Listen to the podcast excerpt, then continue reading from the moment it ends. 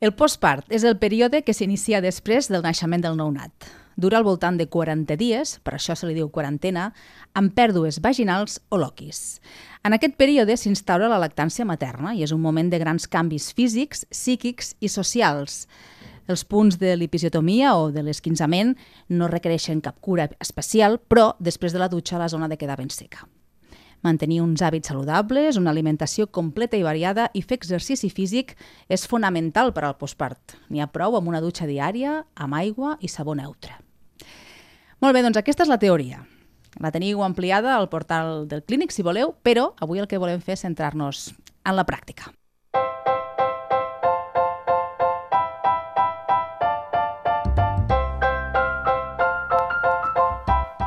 Les cares de les mares i pares que tenim ara mateix a l'estudi són un poema.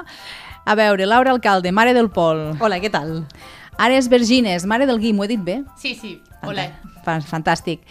I David Legazpi i Laia Molina, pares de la Mel. Mm -hmm. Hola, bones. Hola, molt bones. Benvingudes totes i tots a bord, tots pares primerencs, mares primerenques. Mm -hmm. Així és. Sí, sí. Què us ha semblat aquesta definició? Pues un despropòsit. és que dit així... Comença així o... Clar, és que dit així sembla un pim-pam, però clar, si ho analitzes a fons, això no és tan senzill com sembla, no, Laura? No, no ho és, i, i suposo que l'esquinçament que, a què has fet referència es refereix a les mares que parin per cesària, no? Eh, no. no, no. Per tant, el, les mares el... que parin per cesària no estan contemplades en aquest... Capítol a banda. Eh... És que no feu, no? no us esforceu. a banda. és que no ens esforcem, no parim, no? no jo crec que l'esquinçament el que es refereix és que te fas malbé tu no te tallen. Uh -huh. el, tall, el tallat és l'episiotomia. L'episiotomia. I l'esquinçament és que de forma natural tu... Te... Exacte. Per tant, les que parim per cesària no estem no. contemplades en aquesta qüestió. No parim. No parim. Escolta, i això que diu que 40 dies que dura el postpart, esteu d'acord? No, no, a, a, jo pen, considero que encara estic en postpart de 16 mesos, eh? Vull dir, el meu cervell no ha tornat a puesto encara i el meu cos tampoc, així que... en quin sentit ho dius? Bueno, en molts, vull dir, no ets la mateixa, no tens el mateix nivell d'energia, en tens una altra, no tens les mateixes prioritats, en tens unes altres i, i encara t'estàs adaptant a la nova realitat, que és que són molts canvis de cop, no? Llavors, en 40 dies però molts canvis de cop i que a més a més van canviant. Clar. A més, o sigui, lo que quan t'has adaptat a una cosa, de repent no et serveix el que t'està servint en aquell moment cada setmana és diferent, sí, no? Sí, sí. A mi em fa gràcia quan els pares diuen no, és, és un àngel, l'ha nascut i es porta molt bé. Això les 4 o 5 primeres setmanes ens ho està posant molt fàcil. Jo sempre els dic, no us confieu, perquè en algun moment això es desmadrarà. Mm -hmm. sí, sí. Bebé trampa, no? Allò del bebé trampa, no? Jo, eh, a més a més, el que has llegit, eh, Sònia, a mi m'ha transportat com a l'època aquella de brodar i cosir, no? Dutxar-se un cop al dia, fer-se unes fregues, no sé... Que és fora, eh? No? I, i d'on traiem el temps? Això per començar. I, I allò que sents el bebè quan estàs dintre de la dutxa, que sents el bebè i en realitat estàs parant l'aigua per veure si el sents, però en realitat no està bé plorant, però tu et penses que està plorant, tot això no t'ho expliquen. Mm. I aquí va ja la sanitat pública una mica també, eh? perquè jo crec que hi ha molts eh, cuidados, que es diu en castellà, eh? Eh, pel pre i cap pel post. Mm -hmm. I és aquí una mica, pot ser la, el cavall de, ball, de batalla, no? Eh, que, pel qual jo crec que hem de lluitar. Eh? Sí, sí. És que de fet quan surts allí te deixen de, qual, de qualsevol manera una mica. Mm, jo en el meu cas mm, me donaven hora pel, per la Seguretat Social al cap de dues setmanes. Jo realment m'havia fet una mica un desastre. Jo pensava, mmm, no sé, si això no m'ho mira ningú, el que dius, teòricament aquí te, te diu que no necessita cap cura ni res especial, però és que recordem que la, jo en el meu cas va ser per vaginal, és una zona superbruta. Mm -hmm. Sí que... un esguinçament, al teu cas, per sí, situar la gent, va ser sí. un esguinçament. Jo vaig ser un esguinçament de grau 3, que es diu, Eh, de fet, vaig arribar a esfínter extern. Arribo wow. a arribar intern i no sé què passaria a dia d'avui. Va anar tot genial mmm, i les cures me van, bueno, me van anar molt bé, però vaig haver de buscar recursos privats.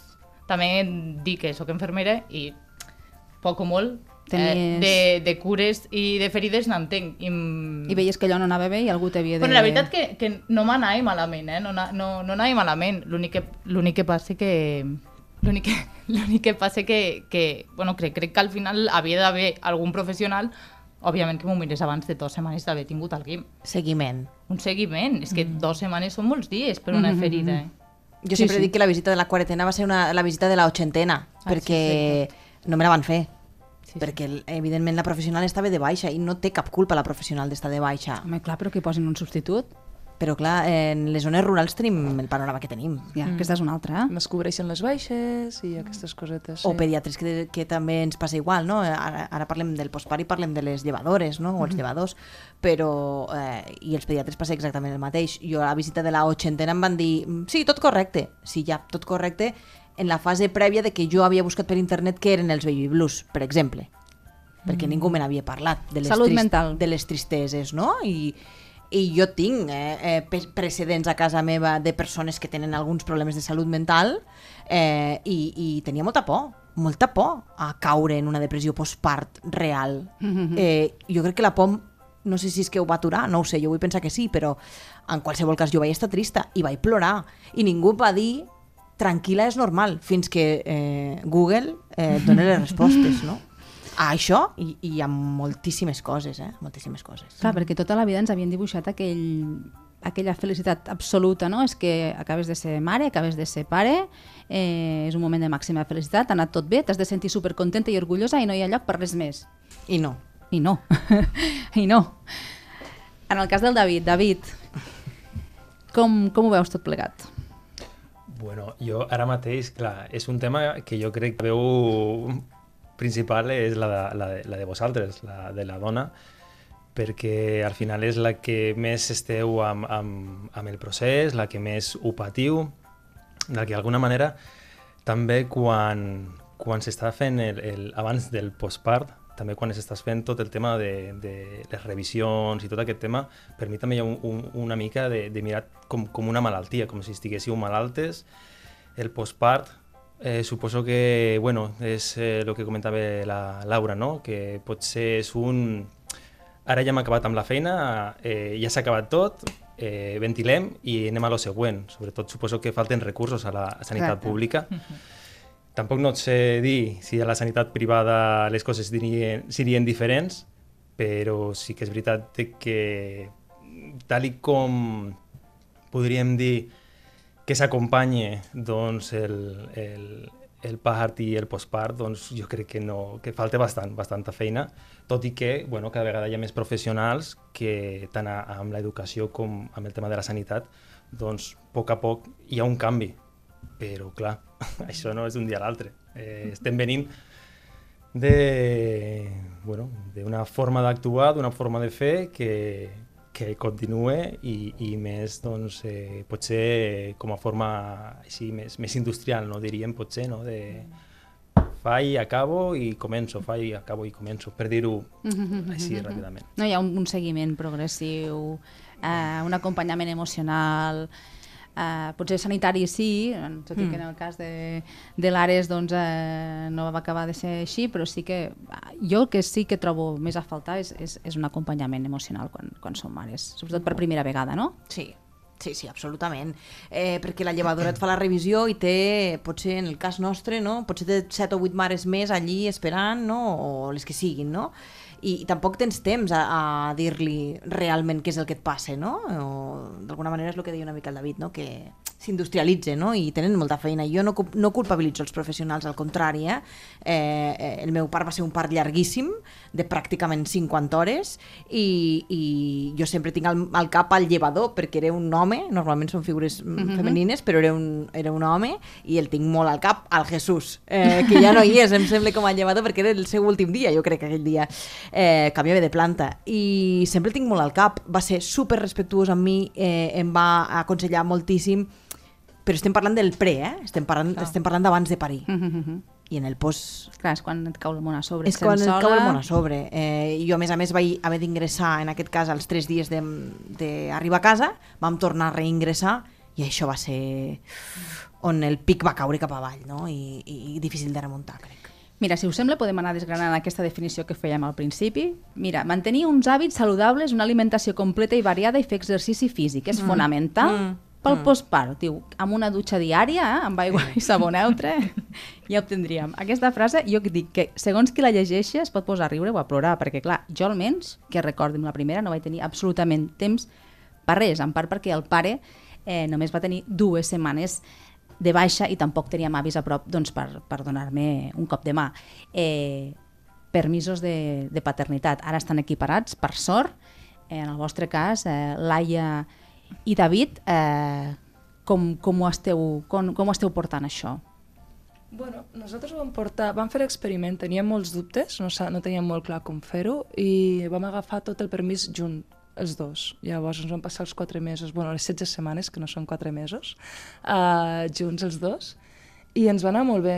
Ens va anar molt bé perquè vam fer molta pinya, és a dir, uh, ens van partir molt el que eren els nits, jo quan estava dormint, bueno, jo quan li donava el pit a la nena um, i ja no podia més perquè estava molt cansada i venia després i, es i ficava la nena a dormir, i llavors tota aquesta part d'aquesta vinculació amb la nena de la- de l'anar a dormir, tot plegat, pues, ho, ho, va- ho va establir molt bé el David. I jo anava més descansada. Llavors, fer-ho fer junts ens va anar superbé. Sí, jo també crec que va ser la millor decisió. Jo crec, vamos, sento que si hagués de tornar a triar seria el mateix. Tot i que penso que 16 setmanes, diguin el que diguin, és molt poc temps. I tant. Mm. O sigui, realment, jo abans la gent no sé com s'ho Com feia. s'ho feia, eh? Imagina't. I recordo que fins i tot ma germana havien tingut tres dies. Mm. Tres dies, que era... Però Una presa de pèl, sí, sí. Eh, Te'n dic una miqueta no? en, en quin nivell està, eh, estem com a societat, no? en com, com tenim present doncs, què estan fent a aquestes, bueno, eh, pares i mares, o, o les mares potser més eh, que els pares, que és el, el tindre cura d'un nou o, o nova ciutadana eh, i que al final no deixa de ser algú que el dia de demà li demanarem que tingui cura per la societat i que tingui cura per nosaltres i clar, tot això d'alguna manera no som, crec que no som prou, prou capaços de- d'entendre de, tot aquest tema que a mi em sembla superimportant i que hauríem de, de, de tindre molt present.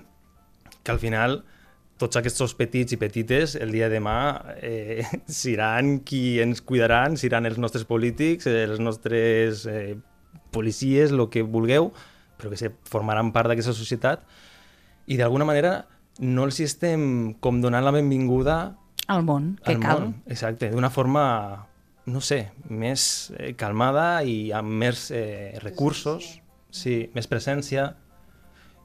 Al final, clar, cadascú s'ho munta com, com pot, no hi ha més, o com sap, és que no hi ha més. Mhm. Però sí que per mi és important i, i, i tornaria a triar el mateix, tot junt, i, i molt content doncs, de triar, bueno, de poder fer aquest vincle amb, amb la Mel, que d'alguna manera ara ens permet doncs, alliberar en certs moments d'una forma més fàcil a, a la Laia i que jo em pugui fer càrrec doncs, eh, sense tindre eh, drames de vull a la mama, vull a la mama. Clar, és que no és el meu cas, eh? No és, és el meu, no és el mi- meu cas. El continua volent, eh, la mama, però, la, Sí. però, però, però és Ah. més fàcil el trànsit. Això t'anava a preguntar. Realment aquí, en aquest cas, ja, llavors no hi ha mamitis, perquè si, que si no, No, hi ha... sí que hi ha. Sí.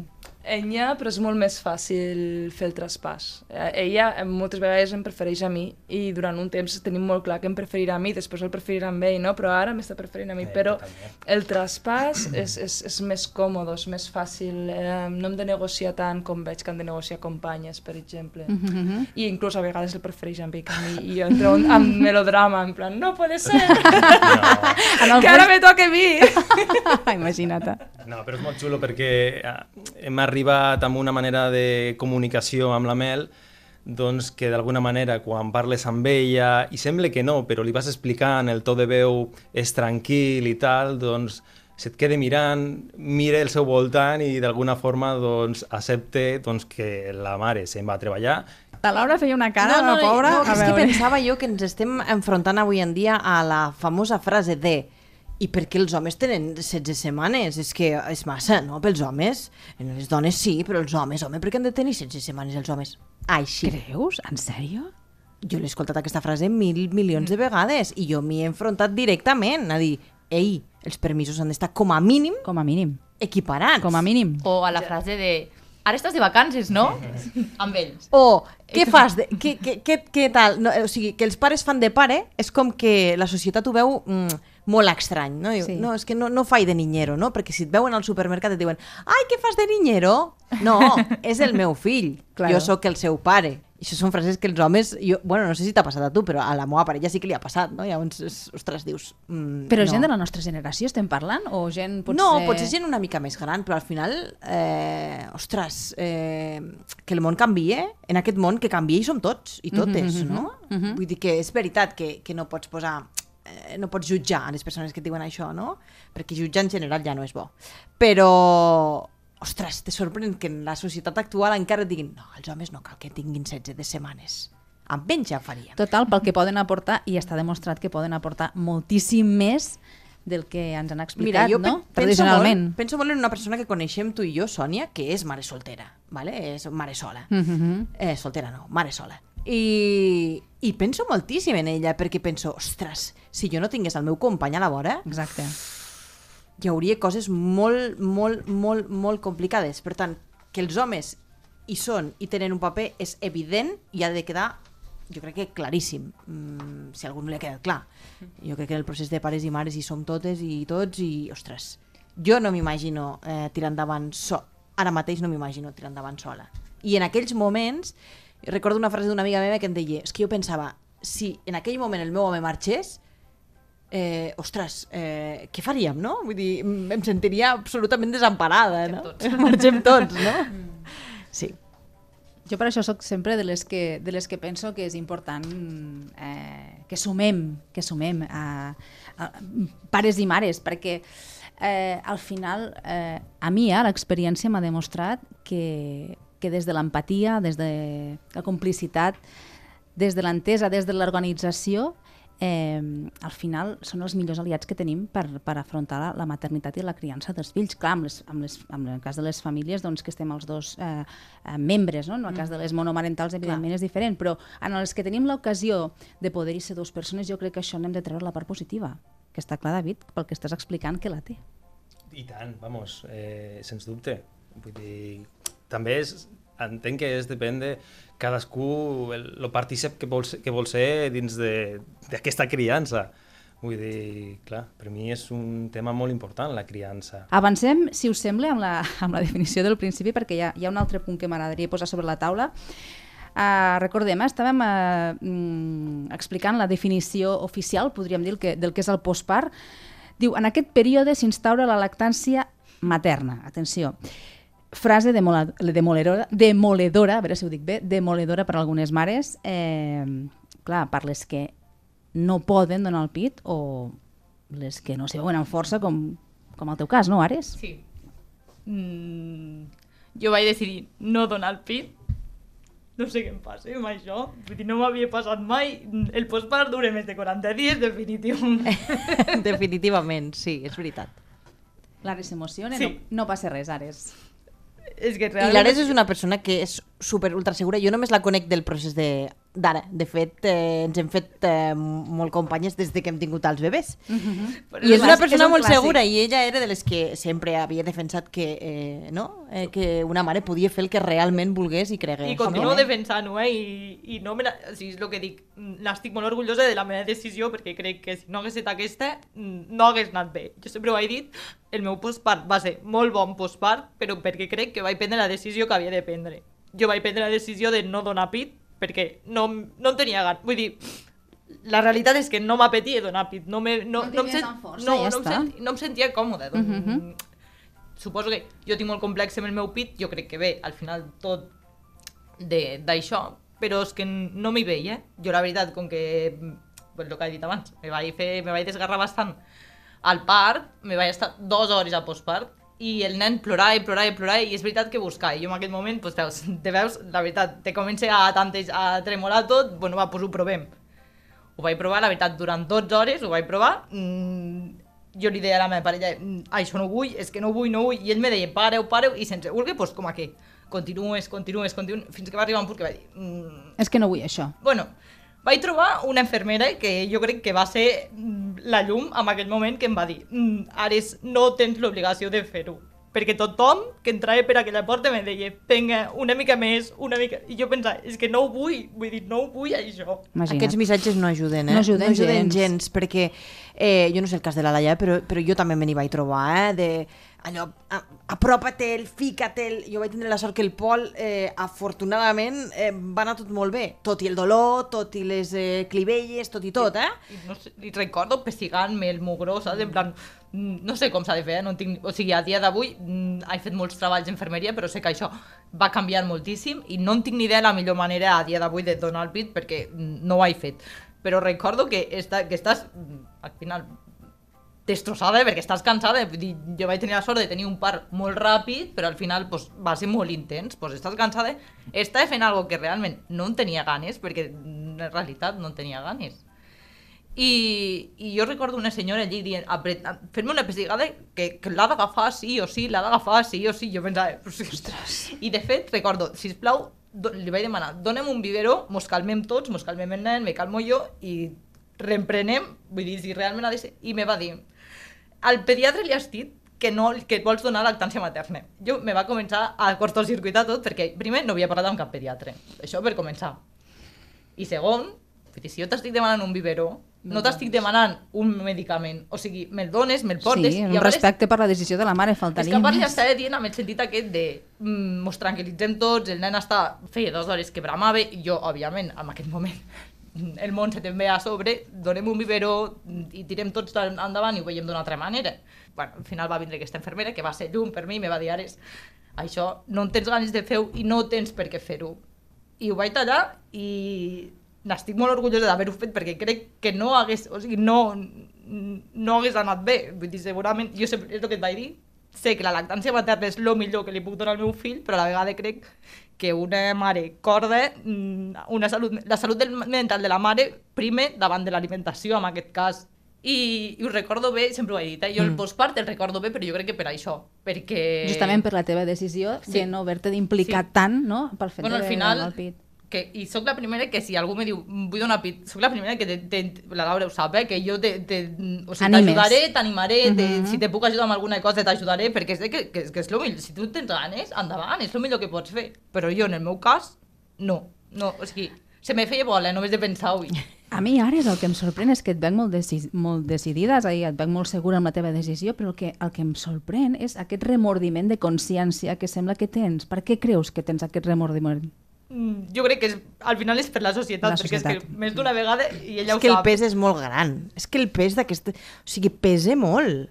Tot el que diuen de tu i tot el que pensen de tu i tot O com ho fas. I I... és que només cal veure, Ostres. no contemplen un biberó a cap definició.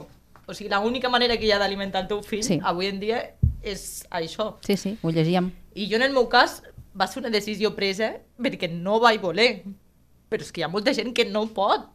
Clar. I és un trauma, eh? No poder donar... De fet, tinc una amiga que és que va ser un drama per ella, Sí, perquè sí. el somni de la seva vida era donar pit i Sí. no va poder, perquè, pues, bueno, pues, perquè hi ha vegades que... Jo Que no funciona, recordo que no funciona, De, sí, de sí. la Rosa és com... Mm, Sí, sí. És que les, les expectatives jo crec que són negatives sempre amb el tema dels embrassos, perquè si tens l'expectativa de tenir un embràs mm, eh, plàcid, eh, malament. Si tens una expectativa de tenir un part eh, natural, gens medicalitzat, també malament, perquè després et tors la cosa i sí o sí et veus abocat a una cesària. Si tens l'expectativa d'haver de donar el pit, lactància materna a tope, perquè és això, una imposició social i després no pots, una altra frustració, si és que al final estem abocades a frustracions rere frustracions, al final és deixar-te portar i fer el que pots i, i el que vols en aquell moment. Jo també crec que la generació anterior a nosaltres té moltes coses que potser no, ara mateix no entén i tot el que vulgueu, eh? però hi ha una cosa que sí que tenien, que eren una mica més lliures. Perquè la meva mare no va tindre mai cap mena de mm, problema per si havia donat el pit o no l'havia donat, havia donat un bibi o no l'havia donat. Bueno, és que en aquella època Perquè justament... ningú era- li havia qüestionat i ella mai va posar el focus en això. O sigui, podia posar el focus en mil altres coses, però aquesta no. Per què nosaltres que vivim en una societat que s'entén més, que, que és més empàtica, o en teoria ho és, per què hem perquè de portar hem aquesta passat d'un llosa extrem a sobre? l'altre una mica. I de fet, te n'en recordes. Jo em trobava la gent i me qüestionava per què no donava pit. Això t'anava a preguntar. Què, Què fas, pit o bibi? Sí. La gran pregunta no, del milió. La, jo també me trobava de... Mm, què tal la lactància? Doncs pues no em faig. Per què? mira, bueno, primer, és lo que, primer vaig començar justificant-me, explicar, explicant tota la meva història de vida, que la meva parella va arribar a un punt que em va dir, a veure, Ares, tu vas pel món preguntant si ets vegetarià, si ets vegà, quina dieta segueixes, perquè estic donant aquesta explicació del teu fill, vull dir, has decidit no donar pit I punt. no dones pit. Però al principi, i me sorprenia molt perquè inclús, mm, no per res, eh, però homes, mm, me vaig trobar, a, bueno, que eren pares, eh, ai, no has donat pit, i per què? I, i, i n'estàs segura? Eh, pues no ho sé. Mm, Sí, crec que sí que n'estic segura, però per gent com tu, pues igual no, saps? Però el teu entorn pre- més No, el meu proper... entren més proper sempre ho ha respectat. Sí que és veritat i potser una de les, la decisió aquesta també... A casa meva, ma mare sí que mos va donar pit, però la resta de tietes i així, no van, la majoria no van donar pit. Mhm. I És a dir, que tenies precedents sí, també, mai, mai, llavors. mai m'he sentit, mai m'he sentit pressionada per ningú. És més que res gent externa. Mhm, Gent externa que penses pues, que si no et va ni et ve, saps? Quina alimentació li estic donant al meu fill? Jo reconec que jo ho he preguntat diverses vegades, el fet de eh, fas popa, però més que res perquè, com sé que és un tema molt delic més que delicat, és el tema de que hi ha dones que tenen molts problemes, que fa mal, eh, que s'agrieta i tot això, doncs per, sí, sí. Per com empatia, està? potser, no? Per saber com has... Per, per... Com és, o sigui, realment, si estàs fent popa, com t'està anant, com, com és el tema, o sigui, o... No, no és per si és la millor opció o és la pitjor opció, mm. sinó simplement eh, fas popa? Sí. I què tal? Com t'està anant? Mm -hmm. Com és aquesta lactància? Se t'agafa bé la criatura? No se t'agafa bé? Ho has tingut que deixar perquè no et senties còmodo? Jo reconec que ho he fet. Però ja ho veu, o sigui, una Ja cosa és això, jo també sóc la primera que si sé que està donant pit, jo li preguntava a la Laura, què tal, com va, què tal, com... però però en aquest sentit. sí, sí, que, que Però gent que no, o sigui, al final, que te trobes gent pel poble, que te veu, ai, que bonic el nen, què tal, que igual, fas Què popa, fas? i per què no? Què fas, Pues popa? Tots fem preguntes incòmodes, a Sí. vegades, sense adornar-nos-en Sí. i sense cap mala intenció. Quan ens preguntem, què el segon, no? Quan tens un primer, què el segon? Teniu ganes o no? I, No, i i a vegades altra, pot ser una, una pregunta superincòmoda per Ja, l'altra persona Mm. i tu no, no ho dius amb cap mala intenció. I vull és dir. veritat, eh, el que dius que a vegades ho fem, caiem en la trampa, eh? I tant, sí, però jo sóc una mica com el David també, eh? és a dir, jo no, jo no pregunto mai per, amb la intenció de, de voler ofendre ni de fer mal a ningú, simplement a vegades per Per mostrar saber. empatia, per saber, sí, per mostrar interès per aquella qüestió que afecta aquella persona, no sé, de la mateixa manera que pregunto què tal les nits. exacte, o... com van les nits, saps? I, Sí. i, i no perquè la persona Sí. eh, fas colecho o no fas colecho. Hosti, no has fet colecho, com és que no estàs fent colecho? Home, és veritat, és veritat. És simplement, què tal les nits? Dorms? Ah, doncs pues mira, pues dormo de luxe. Ah, doncs pues no. Llavors, aquí és quan comença, pues jo ho tinc allí a l'habitació, pues no dormim bé, però que ara quan però, has... que jo ja, però que ja et dic, que hi ha vegades que, o sigui, ja ho veus, una cosa és que Mm. m'ho preguntis tu, No, però el que i vinc... de la manera... i La, ma- però és que Sí, jo el to, el to, el to de, de la manera que ho vols la- la preguntar, o sigui, tu parles al sí. final des de la teva experiència, Mm. des de... Simplement a mi m'has fet reflexionar, no? Que potser alguna de les preguntes que jo faig amb bona intenció o, sense, o, o pensant que simplement és doncs, per veure què tal, en, entaular una mica més doncs, eh, com se sent aquesta persona, com me sento jo, poder parlar doncs, com, se sent, com està cadascú en aquesta situació, que potser l'altra persona realment eh, la puc estar fent Sí, sí, sentir sí. superincòmoda perquè, bueno, pues, saps? Ja t'ho dic. Reflexionat una miqueta ara mentre t'escoltava. Doble aprenentatge, vaig dir. D'una banda, el David intentarà ser més prudent i de l'altra, l'Ares intentarà no prendre-se tot una mica, tal- no? ah, De, sí, a, també. Que també- a pit, no? Suposo també Mai que millor m'ho dit. preguntessin ara, eh? Mm, bueno, no ho sé, igual ara és més dramàtic. Preguntessin fa tres mesos i, i no, és el que dius, no t'ho prens igual que al, pre- que al, que al Sí, moment. està clar. Quan hi ha ferides que fan mal, ferides obertes, al final, clar, l'altra persona no té per què saber-ho i és lògic que tu et faci mal i és, és, és, és supernatural, ens passa a tots. Tots tenim ferides emocionals en el tema de la maternitat d'una manera o de l'altra. Abans la Laura parlava de la depressió postpart, no? Dius, no m'hagués pogut imaginar... Jo vaig tenir una depressió postpart, eh, l'esco- escoltava quan parlava i és superdur, és superdur. I quan comparo amb el, amb el baby blues, no? maternity blues, penso, ostres, és que és incomparable, perquè al final són Clar, dies, no? veus? Eh, i, I jo vaig estar 3 anys. eh, llavors és com, uau, sí, pots estar trista, doncs, què? Unes hores, o- Unes hores, però Sí, sí, sí. quan se t'acumula això i mesos i mesos i mesos i mesos i... Però al final suposo que no, la gent no, no en parla gaire. Suposo que trobar un suport de que te digui no, és que a mi això també m'ha passat. Ha de ser molt complicat en un cas molt, de depressió. Molt, molt, molt, lo que molt. dius, Per això sempre aprofito per, per explicar-ho, perquè penso que les, les mares que s'hi poden trobar crec que és important que sàpiguin que no estan soles, perquè jo em vaig trobar molt, molt, molt, molt, molt, Aquesta, molt això sola. és el més greu, eh? Sí, i se, jo sempre ho explico, en plan, no esteu soles, això passa, demaneu ajuda, no costa res, davant del dubte, que pot ser simplement un maternity blues de passatger i no passa res, però sempre dic, davant del dubte, davant d'un malestar emocional de les mares, sisplau, consulteu, mares i pares, consulteu amb un especialista, no costa res. Jo sé que els entorns rurals ho teniu més complicat, jo tinc la gran sort que tenia la, la unitat de salut eh, mental perinatal de la maternitat allà al costat de casa i, i vaig tenir la gran sort de, amb el segon eh, embaràs en pandèmia, vaig demanar ajuda perquè m'estava desquiciant i eh, em van ajudar doncs, a prevenir una segona, una segona depressió postpart, però jo sé que aquí als entorns rurals això és molt més complicat eh, i llavors eh, quan dic aquí, mm, com que us miro vosaltres, que... clar, perquè dic aquí, la gent dirà, aquí, aquí on? Doncs pues això, a, als entorns rurals eh, de Lleida, en zona de aquest Lleida, cas, que és la sí, que sí. coneixem aquí, no? els que estem aquí reunits, sé que és més complicat, però igualment eh, no deixeu de preguntar als especialistes, perquè és, penso que és molt important.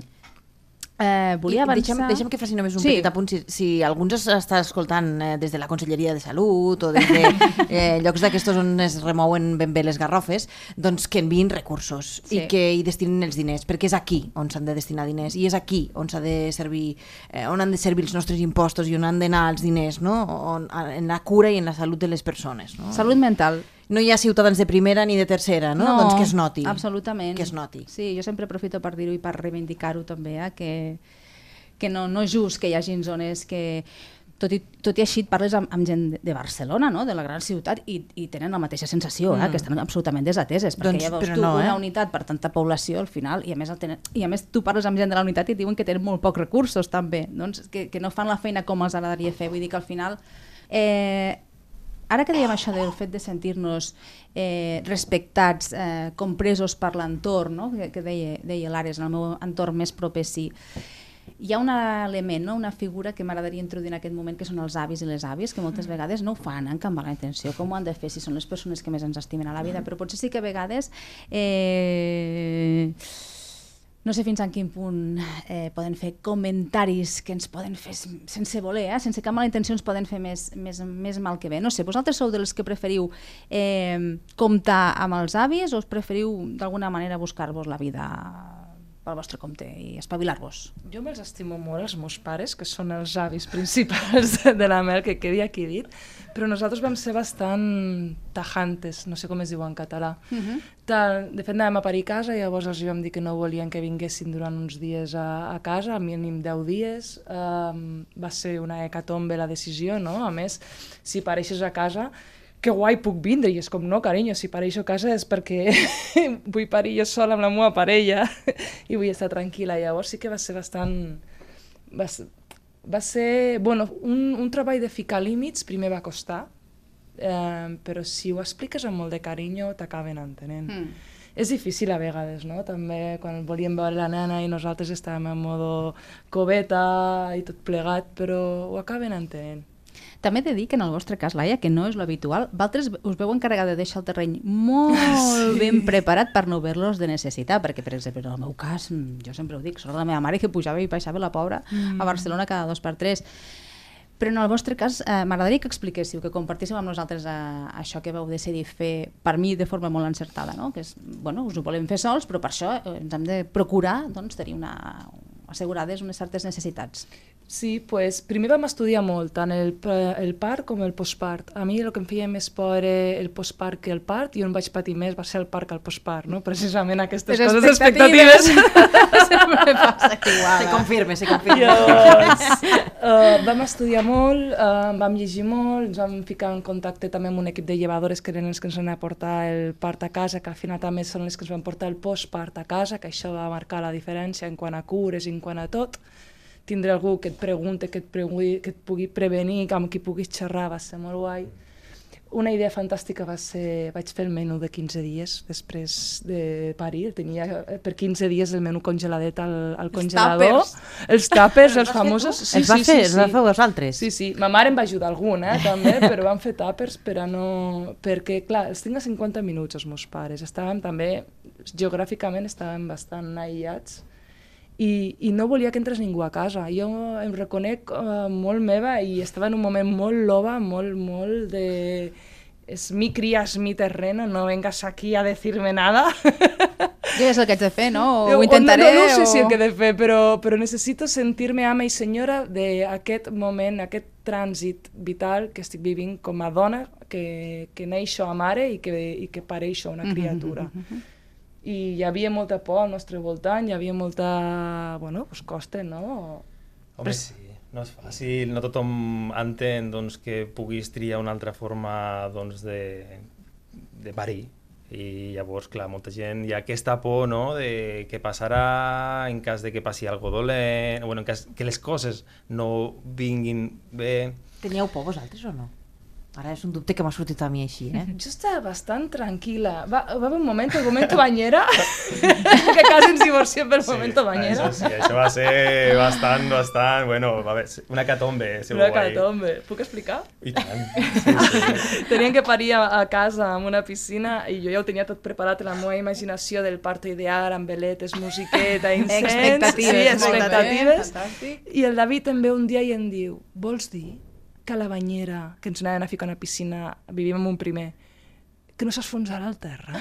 A quatre setmanes de parir, que no s'esfonsarà al terra? Si fiquem tota l'aigua a, la, a la piscina i estàs tu allí parint i de repente s'esfonsa el terra.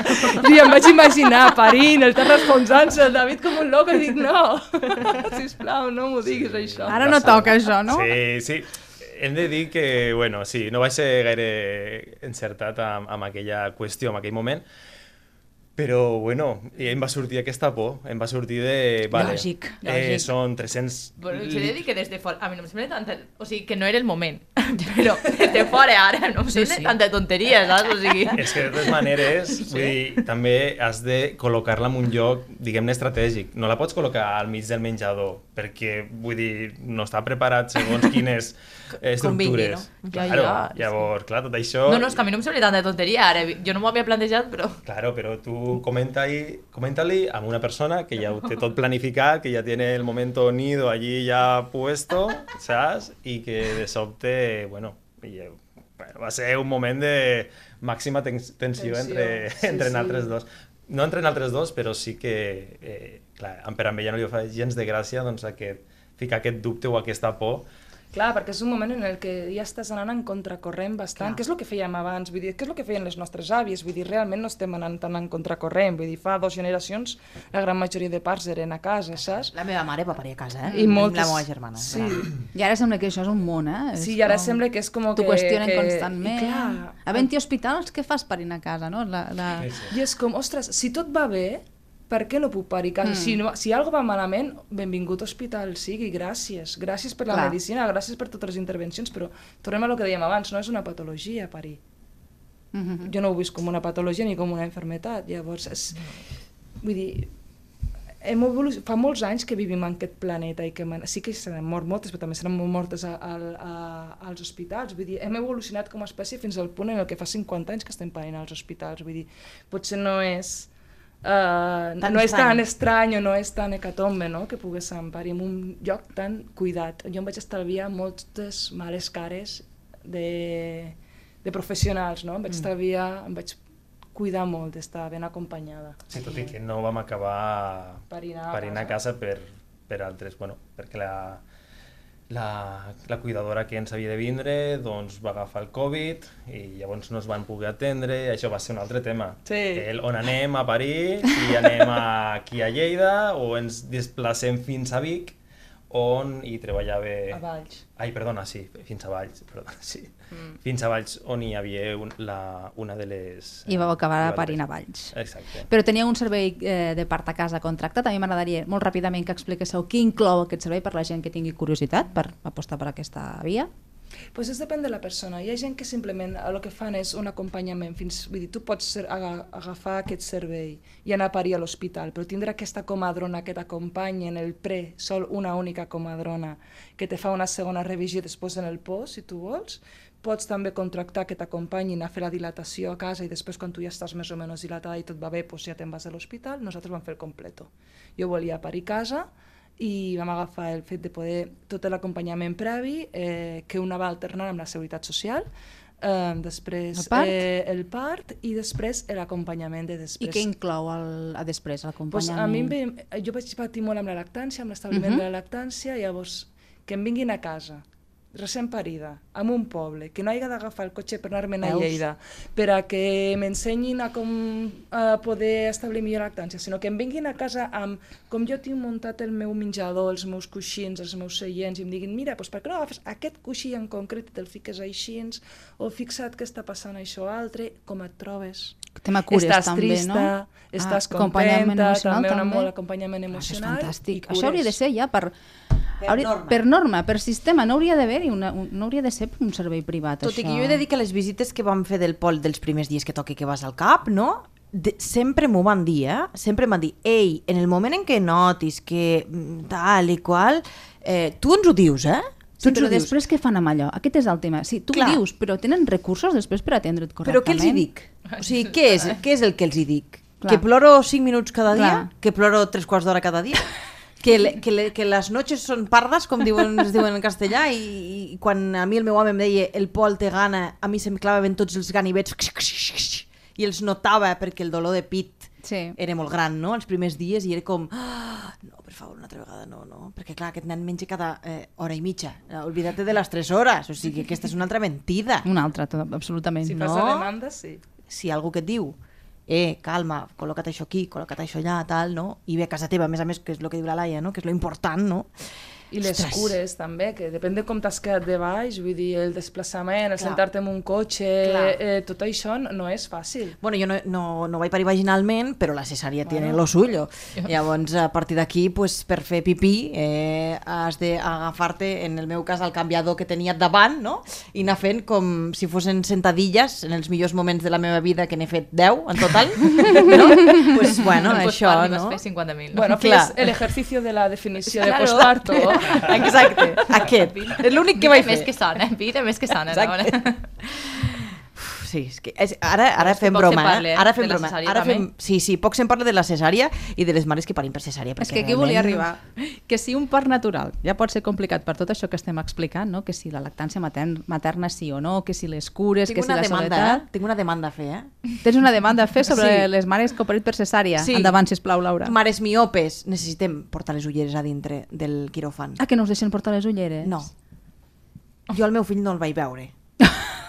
Ostres, m'enric, però... Per, per no plorar. És que no tal plorar. qual. No, el vaig veure de forma clara. El vaig veure com si portés a 10 cerveses a sobre, que és com veu un miop, i ara faig broma, però, eh, Home, que, ja, però això és així. Jo volia veure el meu fill i no el vaig poder veure. Pues mira, un altre protocol que hem de revisar, eh? Sisplau, del- deixeu que portem de les Salut. ulleres perquè el cirurgià i, la, i el ginecòleg i la persona que ens està obrint eh, porta ulleres, si és que les ha de portar, no?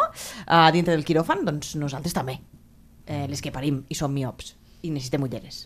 I l'altra cosa que no s'explica i que jo sabia gràcies a una bona amiga que m'ho havia dit, Número dos. número dos, és el moment de lligar-se, no? Això és molt bèstia. Llavors et lliguen. I jo no em vaig sentir gens violentada perquè ho sabia. Ho sabia de la meva amiga que m'ho havia explicat. Però quan algú arriba allà i no sap res de tot això, ostres, és molt fort que, que te lliguen. Que jo entenc que ha de ser per un protocol X i de Faig un nerviosisme. Eh, en molt poc temps, no fa un poquet, no sé si farà com a molt tres mesos, han canviat els protocols de les cesàries. sobretot. Millor. Però què vol dir que et lliguen? Perdoneu, eh, és que... Et lliguen de braços. O sigui, tu estàs en modo Ja. cruz, diguéssim, no? Llavors, eh, jo, la meva amiga que m'ho va explicar, ella al seu segon part, que també va ser una cesària, va tindre un atac d'ansietat. I, I em això, va per- dir, però per i ella em va dir, ara ho entenc, ara entenc per què en tot cas ens lliguen. Perquè no se descontroli res, perquè en un moment donat tu no t'agafi un d'allò i puguis, des, puguis pues, apartar eh, la, la ventanita que te fiquen allà, Fa que és la teua tela, no? que te tape, diguéssim, eh, per no veure tot el que t'està passant allà. Et lliguen. Jo, a mi no em va sorprendre. Jo ja ho sabia i això no va ser un problema. Més enllà de que les meves mans anaven a 10.000 per hora de nerviosisme, no? Més que fred era nerviosisme, tot i que tens una sensació de fred. Eh, Sense ulleres. Eh, jo vaig veure el meu fill i vaig dir "Eh, és que no el veig, és que no el veig, no? I, i Veies un tros de carn. veia el meu bebè que era preciós i jo el vaig veure preciosíssim de la vida i vaig dir, és el niño más guapo del mundo mundial, però no el veig amb claredat. Fins que va arribar el meu moment de màxima felicitat després de la reanimació. Per mi aquell va ser el, el millor moment de tots, el de la reanimació, perquè suposo que vas d'oxitocina fins a dalt de tot, no? Eh, i estava molt feliç, no tenia cap dolor, eh, vaig mm, poder ficar-me en les ulleres i vaig veure al meu fill i a més el vaig veure reptar per la meva panxa fins a la meva popa i la infermera, que era encantadora, em va dir aquest nen sap popar, tu no te preocupis per res. I allò em va deixar com a molt tranquil·la i vaig ser molt feliç. I recordo, mm, no l'oblidaré mai, a, a l'anestesista que em va vindre a veure, eh, andalús, d'Almeria, i em va dir, oye Laura, ¿cómo estás? I jo, pues molt bé, pues si necesitas una cosita que te pongamos, amb aquell accent tan bonic que tenen, no? Dic, pues no, jo no necessito nada, estic molt bé, estic, no em fa mal res. Al cap de 5 hores, pues, el panorama era un altre, no? La teva parella com ho, com ho va viure tot plegat? Mm, una mica malament, perquè eh, a més van cometre un error que després van demanar disculpes perquè al Marc no li van dir eh, que tot havia anat bé. Per tant, va estar esperant més de tres quarts d'hora a banda de... No sé, la, els tres quarts d'hora que jo vaig estar dins, ell va estar tres quarts d'hora més esperant. Uh -huh. I llavors, eh, després, quan eh, jo vaig entrar a la reanimació, ja sentia el Pol que plorava de fons i sentia el meu home que deia eh, el sents, el sents, el teu fill, has vist com plora? El sentia com de lluny. Però després va vindre un metge i va dir disculpes perquè no hem sortit a dir-te que la mare estava bé, que el nen estava bé i que tot havia sortit bé i que de seguida et deixarien fer el pell amb pell perquè jo no el vaig poder fer. Et van separar? Eh, sí. Sí, sí, però perquè jo no podia... O sigui, estava vomitant tot el rato. Jo no podia fer el pell. Vaig poder fer... No res, és que no, no puc recordar el temps que vaig estar amb ell. Però jo vaig demanar que li portessin al meu home, perquè és que era impossible fer un pell amb pell si jo estava tota l'estona, uh, pues això, uh, vomitant, no sé si les anestèsies o no sé exactament què. David, i tu com ho recordes? Uf. Això és teràpia, eh? Eh, eh, el, el part, parlem, de veritat. Sí, sí, el moment del part. Ai, eh, però, Mo moment, part. minuts... A... Abans. No, no, mi- minuts eh, just després de, de, de parir. Quan tens la criatura en Bueno, braços. jo és que quan la vaig veure a la Mel em vaig fotre a plorar. Vull dir, em va semblar el més bonic del món mundial. O sigui, realment és molta felicitat, molt bonic. Però tu vas estar al part de la Sí, Laia i vas veure l'expulsiu i tot això, i vas veure com... Tot, tot. Vaig estar... I què màxim- senties en aquell moment? Què sentia? Quan ella sí, quan ella estava en... en... Bueno, vaig patir, estava patint molt per amb ella, estava perquè ella estigués bé. No, no, no vaig veure quan, quan la Mel en si va sortir, sinó perquè jo m'estava eh, mirant a, a la Laia, doncs, eh, no sé, estava pensant que, que, que, que es trobés bé, que a veure, eh, veure una, no sé, eh, d'alguna manera estava molt pendent de que ella estigués doncs, prou forta com pel tema de l'expulsiu. La Mel anava sortint, però per mi el, el, el centre d'atenció era, era la Laia. Era la Laia. Després, quan hi va haver ja la Mel allí, doncs, bueno, si la mirada se'n va anar cap a la Mel, amb els ulls eh, plens de llàgrimes, Abans d'acabar, que se'ns està tirant el temps a sobre, com sempre, és un clàssic eh, d'aquest programa, hem rebut un àudio d'un pare que no m'agradaria deixar de banda, m'agradaria eh, que el sentíssim i el comentem. Em dic Didac i el que recordo del, del postpart és que no sabia que bueno, dels infants, eh, bueno, els bebès, eh, no sabien eh, dormir, saps? Vull dir, ja, ja, amb això ja us demostro el nivell que tenia, no? És que és zero, no? No, no sabia, la meva família no hi havia precedents de que jo hagi, hagi eh, conviscut amb una criatura tan petita, no, no, o sigui, zero, ignorància total. També eh, el que voldria comentar, eh, la meva filla ara té mm, quasi 3 anys, aquest octubre farà 3 anys, eh, és que tinc bon, bon record també des de l'inici perquè he tingut la sort d'estar a casa, bastant a casa amb ella. Llavors, eh, pues, bueno, pues me'n recordo eh, de moltes coses. Me'n recordo, ostres, el primer dia que es va partir la caixa, saps? Llavors, això també voldria valorar-ho com una cosa positiva i una cosa a recomanar. El fet de viure una mica aquests inicis, doncs, no sé, és una cosa que inclús va contracorrent. Llavors, no sé, és una cosa que valoro bastant. Tot i que el cansament i la paciència que he tingut que, que descobrir que no en tenia de paciència, però tot i així, doncs això és el que també me'n me'n vaig important. Hosti, m'he espant- m'he espantat quan ha dit partir la caixa, eh? M'he espantat, no, no, quan va començar a riure, no? Sí, quan va començar a riure, és una expressió molt... molt nostrada. Molt nostrada, és veritat. Sí, que és de començ... que, és, que, és, bueno, que es va Home, sí, emocionar. que els nens no dormen, està clar. és que jo només faig que trobar-me mm, que no saben dormir, diuen, clar. Clar, però a veure un moment. A mi, jo, com, jo com vaig rebre aquest àudio, clar, la prim, clar, Didac, des d'aquí t'ho confesso sincerament, la primera reacció va ser riure en plan, com? Però, escolteu, si, si, si us ho penseu bé, és que a, li deu passar moltíssima gent això. Jo faré Sí, una sí. confessió. Tenia pànic al dormir del meu fill i de, i de, i de la família. Clar. I no em vaig, com aquell que diu, no vaig, no vaig llegir pràcticament de res. Però vaig fer, del son, vaig fer cursets i cursets i cursets i he de confessar que no I m'ha servit tutorials, i tutorials, i El meu cursets. fill fa el que li dóna la gana i dorm quan li dóna la gana. Exacte. Però m'he sentit identificada jo amb aquest pare i jo crec que la meva parella també, eh? Vull dir... No, eh, mm, sempre diem, amb l'Are sempre diem que són molt bons menjadors els nostres fills, però molt mal dormidors, eh? una altra de les que podem confirmar, i el Pol també dorm quan li dóna la gana, i ja està. I, i su prova superada almenys 15 mesos, podem dir, que és el que té ara ell. Després ja veurem que, com seguim, no? Sobrevivim. Sobre la marxa, Laura, sobre la Sobre la marxa. marxa, sobre la marxa. Ho has dit molt bé, això després ja veurem, perquè al final això és un camí que mai se sap, no, mai saps per... Però quan, va. Sí, però va, i, com es, i quan es pot torcer, si és que s'acaba torcent, que no sempre es torç, eh? a veure, tampoc aquí ara cal, cal donar eh, falses expectatives a la gent.